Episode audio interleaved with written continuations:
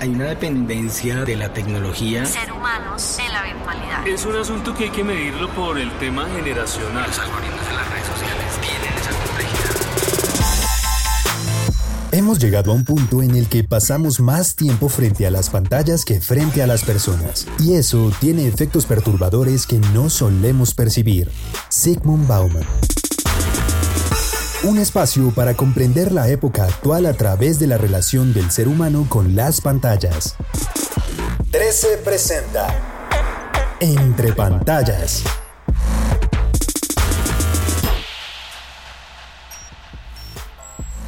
Paula Riveros es fundadora y directora de 360 Trendland. Además, es autora del libro Cool Hunting, Tendencias e Innovación, ediciones de la U 2019. Y hoy conversa con Diego Loaiza entre pantallas.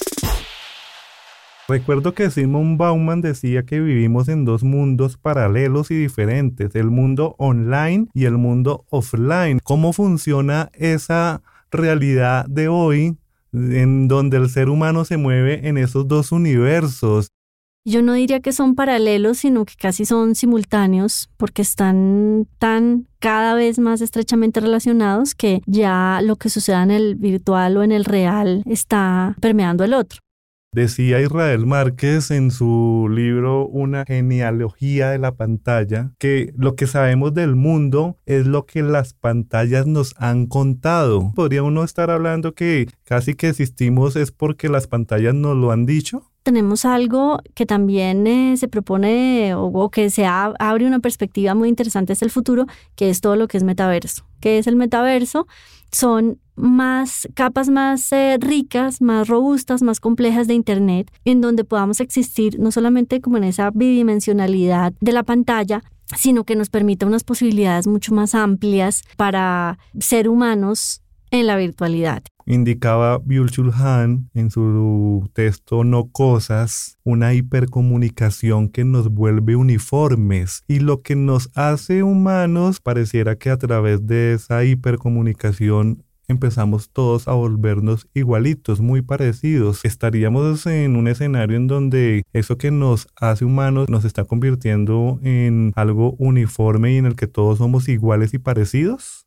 Yo creo que eh, la virtualidad nos propone paradojas, porque por un lado nos abre la infinita posibilidad de ser, de saber, de expresarnos, y por otro lado también pone unas camisas de fuerza, unas exigencias como un problema inclusive sociológico cuando pensamos en Instagram y en lo que ha hecho eh, a las personas tener un deber ser al cual nunca podemos llegar a ser, ni tan lindos, ni tan perfectos, ni tan felices, ni tan cool como nos lo muestra Instagram. Hagámonos las preguntas. ¿Cómo vamos a hacer para que estas herramientas virtuales que nos ofrecen tanta libertad realmente sí nos den esa libertad y no nos la corten, no nos corten las alas y no nos deshumanicen? ¿Cómo hacer para no deshumanizarnos en ese sentido de ver al otro como un objeto o como ese otro se consume también. ¿Existe alguna forma de resolverlo? ¿Cómo lo vamos a resolver? Tienes toda la razón. El hiperconsumo de información nos lleva también a ese hiperconsumo de personas eh, cómo hacer para que eso no suceda y volvamos a la conexión humana. Ahí están los retos, ahí están las oportunidades. Hay intentos tipo Be Real, que es esta aplicación en la que se trata de ser más espontáneo, más auténtico, pero sin embargo un poco se queda corto para lo necesario que es volver a esa conexión humana. Sí necesitamos volver a entender que el relacionamiento humano es de trabajo, es de esfuerzo, es también de compasión por el otro, necesita un poco más de, elaboración que el scroll de cuando pasas o las cinco estrellitas de cuando eh, estás calificando a alguien. Se podría decir que hoy el ser humano lleva una doble vida, una vida de avatares, en donde tenemos una personalidad y una realidad en ese mundo digital pero por el otro lado llevamos una vida aparte física en el mundo real que conocemos y eso de una u otra forma cómo nos impacta también, Paula.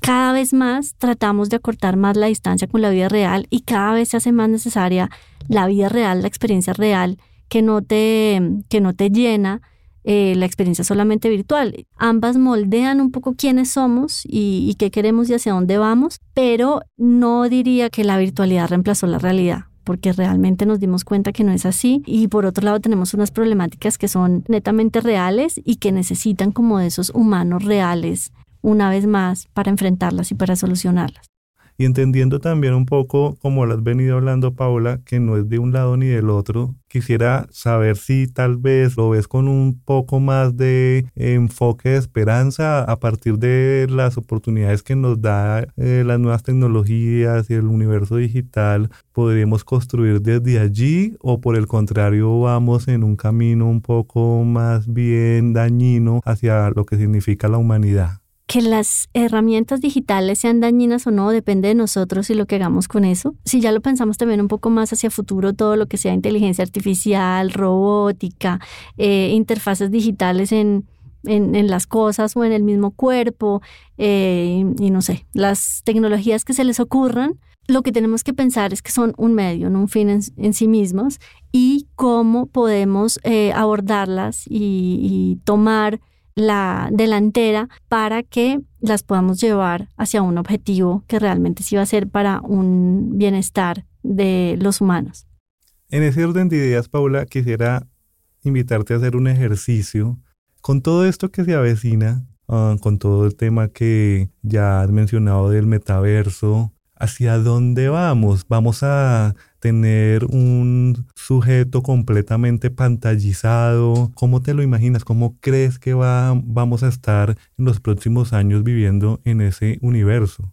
Aquí podemos plantear distintos escenarios de futuro, unos más catastróficos y otros más de prosperidad. El de colapso puede ser si, si digamos, no eh, preparamos a los humanos y adaptamos a los humanos a esas herramientas digitales, pues seguramente vamos a tener una, una visión de Terminator o no sé qué película en donde los humanos tuvieron que volverse unos transhumanos para ganarle a la máquina o se fusionaron con las máquinas, pero también podemos tener otro tipo de escenarios en donde la tecnología nos resuelve problemáticas de la humanidad que hemos tenido durante siglos. ¿Cuál es el escenario de futuro? Depende eh, de cómo lo aborda y cómo lo está pensando y cuáles son esos lineamientos que orientan su trabajo. Entonces todo eso está por verse y depende de nosotros uno pudiese hablar, Paula, que hoy el ser humano, ese Homo sapiens como lo conocemos, es un, Homo pantallus, un ser humano que se desenvuelve y no puede vivir sin ese uso continuo de las pantallas. ¿Hemos llegado a eso?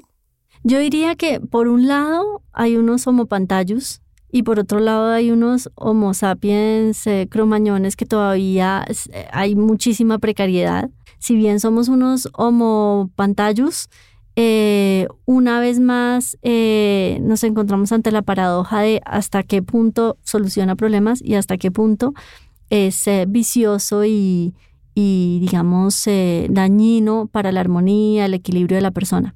Todo eso, una vez más, vuelve a, a ser oportunidades para ver qué más podemos hacer para encontrar una vez más ese equilibrio, para que sí me resuelva problemas pero no dependa de ella, para que me guste pero no sea um, algo vicioso, para que me dé y no me quite algo a cambio. Entonces, eh, digamos que estamos, hay que estar ahí en la jugada para entender hacia dónde deberían ir esas soluciones y que esa pantalla no nos trague la humanidad, sino que nos aporte algo a la humanidad. Si esta conversación tuviese una moraleja, ¿cuál sería ese mensaje que nos dejaría esta charla que hemos tenido?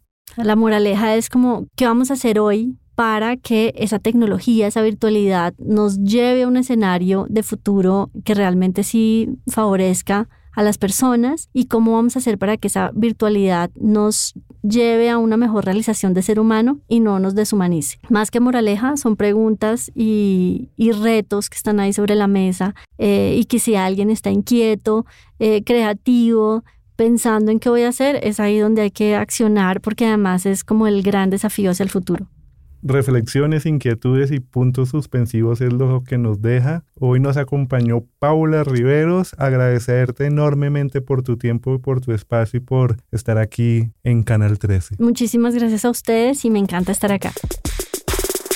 Entre pantallas. Dirección y conducción, Diego Loaiza. Producción, Diana Rincón. Ingeniería de sonido, David Puentes. Una producción de Canal 13. Copyright 2022. Este programa fue financiado a través del Fondo Único de las Tecnologías de la Información y las Comunicaciones, MINTIC.